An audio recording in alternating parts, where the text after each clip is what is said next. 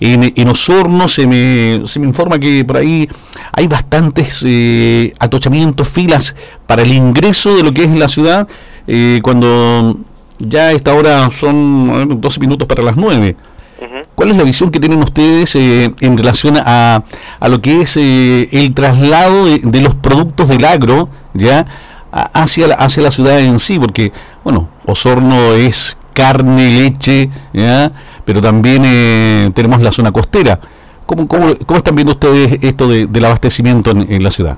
Dentro de, dentro de todas las cosas y lecciones que nos ha traído esta, este, este virus, ha sido es que nos ha demostrado que la actividad de Osorno se desarrolla fuera de Osorno, se desarrolla uh -huh. en, los, en, los, campos y eso tú lo puedes lo puedes ver eh, lo empezamos a constatar desde el día de ayer cuando empezaron los controles sanitarios y las barreras y, y no solamente a la salida de a las, al momento de salir de Osorno donde teníamos eh, aquí por ejemplo en René Soriano teníamos yo te diría que fácil un kilómetro o algo de, de, taco sino que también al ingreso después de la tarde cuando la gente vuelve de los claro. predios y teníamos tres incluso cuatro horas de espera eh, bueno yo creo que es parte del aprendizaje, nadie, nadie, nadie estamos acostumbrados a, esta situación.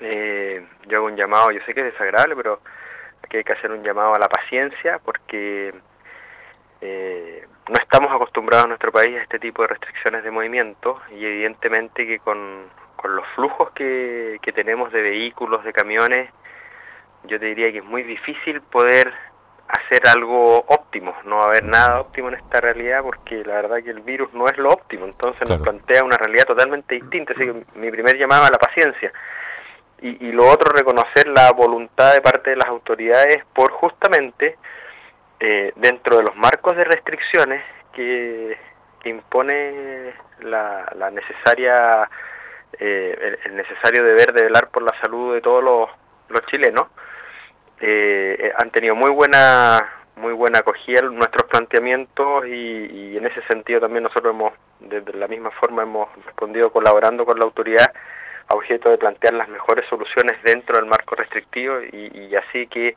pueda circular tanto los insumos necesarios para mantener las producciones en los campos como también la salida de los productos que desde los campos se dirigen a los a los centros de industrialización.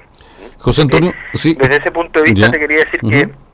que eh, la mayor afectación probablemente es el tema del tiempo, o sea, eh, a, se van a producir y se han producido retrasos en la entrega de algunas cosas, pero las cosas están llegando. ¿Está asegurado el abastecimiento, llamémoslo agrícola, a, a la población de Osorno? Sí, no, por supuesto. Uh -huh. A la población de Osorno uh -huh. no cabe ninguna duda. No cabe ninguna duda. ¿Existen algunas algunas eh, algunos temores, por ejemplo, respecto de más, más que de abastecimiento, eh, temores respecto del tema de los del precio que, que han empezado a claro. experimentar algunos algunos productos de primera necesidad como son los alimentos. Pero yo en esto quiero ser súper claro y señalarle a la gente que los agricultores no somos quienes fijamos los precios de los productos, ¿ya? Nosotros eh, vendemos nuestros productos al precio que nos ponen arriba de la mesa, ¿ya? Eh, por lo tanto, eso como primer, eh, primer argumento. Y lo, y, lo, y lo segundo es que ayer estuvimos conversando mucho este tema porque ciertamente nos preocupa el hecho de que haya gente que se dedique a especular, ¿ya? Sí, demasiado y, a veces. Mm. Exactamente, y la verdad que pudimos detectar en el caso de algunos algunos rubros, ponte tú, me lo comentaba, de hecho, me lo comentaba un productor de papas hace un, un, uno o dos días atrás, que existen intermediarios que se están metiendo en el, en el negocio y que están comprando y están acaparando, ¿ya? Ah, yeah. Entonces, misma situación con misma situación con, con la harina. Entonces, de ahí que, que en definitiva hay que tener... Eh, hay que hacer un llamado a la responsabilidad y tener un poquito de conciencia social también. Si aquí claro. nadie se la está llevando fácil y aquellos que buscan estas oportunidades, creo que me, a mí me encanta que la gente busque las oportunidades, pero en esta condición la verdad que... Que no es, bastante, no es lo adecuado, sí. Sí. O sea, no ha bajado la producción, a lo mejor alguien está comprando demasiado y, y, eso es lo que está pasando. Eh, no, la producción no ha bajado. Bueno, es que la misma gente también se desespera y, y, se empieza a comprar más harina. Eh, sí habría que decir, por ejemplo, que en el caso de los, en el caso de algunos molinos, en general están a toda máquina, ya, pero obviamente hay ciertos hay ciertos temas relacionados con, con la administración del personal al interior de estas industrias que los obliga evidentemente para a objeto de poder eh, mantener y asegurar el abastecimiento y la producción de harina, los ha obligado a separar turnos, separar áreas y eso evidentemente que les hace también que el proceso de producción sea tal vez un poquito más lento, ¿ya? Claro. Entonces, pero, pero no significa con ello que les falte ni trigo ni mucho menos. Yo te diría que en general la temporada de trigo este año fue muy buena, ¿ya? Eh, todos sabemos que Chile no se autoabastece de trigo, hay que importar trigo y, en ese sentido yo diría que la cosa está segura, digamos. ¿Mm? Ayer eh, conversaba con el Dan Navarro de la Oficina del Consumidor en, la Municipalidad de, Puerto Montt ¿Mm? y hablábamos y tocábamos el tema de, de, este, de esta supuesta subida del pan. Me decía que el pan ha subido ya. O sea, ¿por qué hacerlo subir de nuevo? O sea, el pan eh, antes de la crisis yo creo que pudo haber tenido algún grado de, aumento de precio, producto de que el trigo estuvo más caro este año efectivamente. Eh, nuestros precios, como tenemos una economía abierta, nuestros precios se van están indexados fundamentalmente al costo alternativo que tiene el producto importado, es decir, por decirlo de alguna forma, el industrial, el industrial molinero eh, puede elegir hoy día entre traer eh, en barco una X cantidad de trigo a un precio X y comprarlo en el mercado nacional. Y él ve tiene la posibilidad de saber, los precios se conocen, elige para dónde, qué tipo de, trigo compra, digamos, importado o nacional. En general, los, los molineros eh, prefieren el trigo nacional, sin embargo, producto del aumento del dólar, te recuerdo que el dólar ha subido una brutalidad desde el 18 de octubre, desde el estallido de violencia que sufrió nuestro país, y en parte esa es eh, es una consecuencia del, alza, pero fue un alza, yo te diría que hasta cierto punto moderada, no fue una gran alza tampoco, ¿ya? Eh, y el resto yo te diría que básicamente está dado por este tema de la especulación, lo que está pasando hoy día, la especulación y la ansiedad de la gente por tratar de acaparar y acaparar y acaparar y tener en la bodega mm. insumos frente a un eventual, no sé si desabastecimiento, pero desabastecimiento no va a haber. ¿ah? Y lo otro que hay que pensar también, los consumidores tienen que pensar que esta no va a ser una cuestión de dos o tres semanas, ¿ya? Ni de uno o dos meses. Por lo tanto, eh, yo dificulto que una casa promedio tenga la capacidad para almacenar comida para ese tiempo. Entonces no sacamos con almacenar algo que sabemos que en la mitad de la crisis se nos va a acabar. Vamos comprando y vamos comprando a poco, usando nuestro salvoconducto, usando los horarios que nos están planteando la autoridad y el mismo el mismo comercio para poder eh, ir haciendo que la salida de productos sea sea más suave y no, no, tenga estas explosiones de explosiones de demanda. José Antonio, volvamos a la calle, volvamos a, lo que es eh, lo que está pasando en Osorno con, con el ingreso y la salida de, los vehículos de, la ciudad.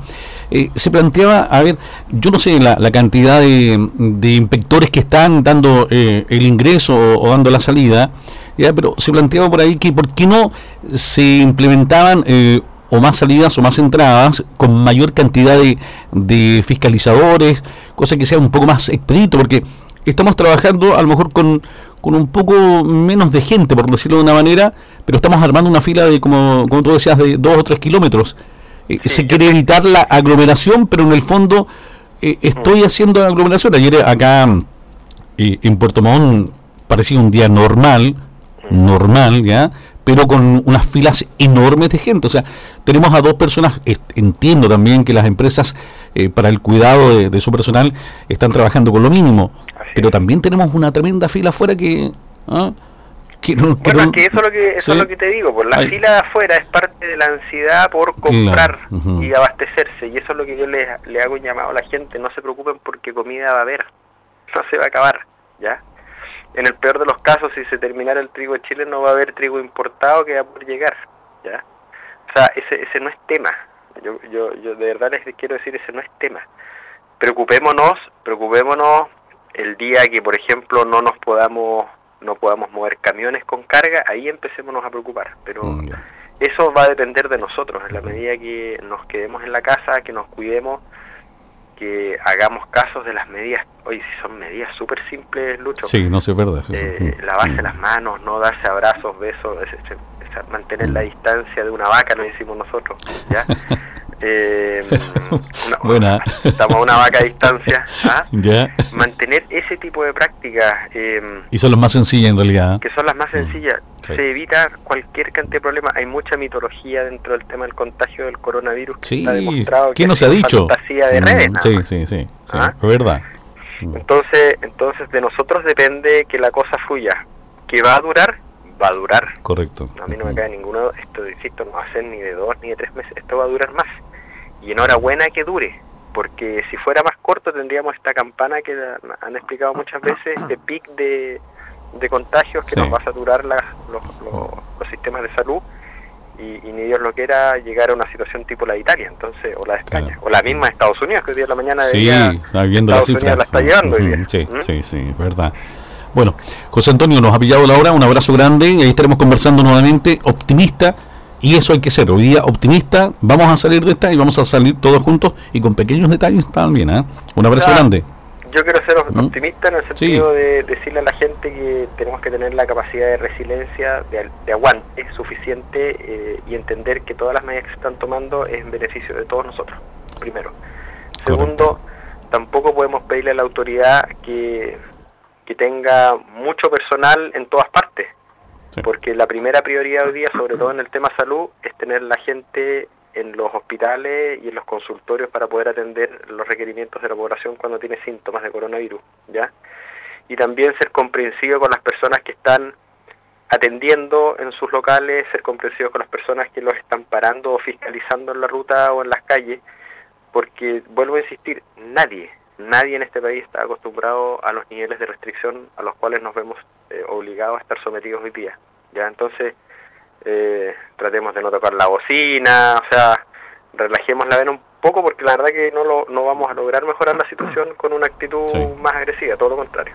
Un abrazo grande, José Antonio, que te vaya muy bien. Que esté muy bien, Lucho. Igual, gracias. Ahí tenemos al eh, gerente de Sago conversando con nosotros en el sur de Chile.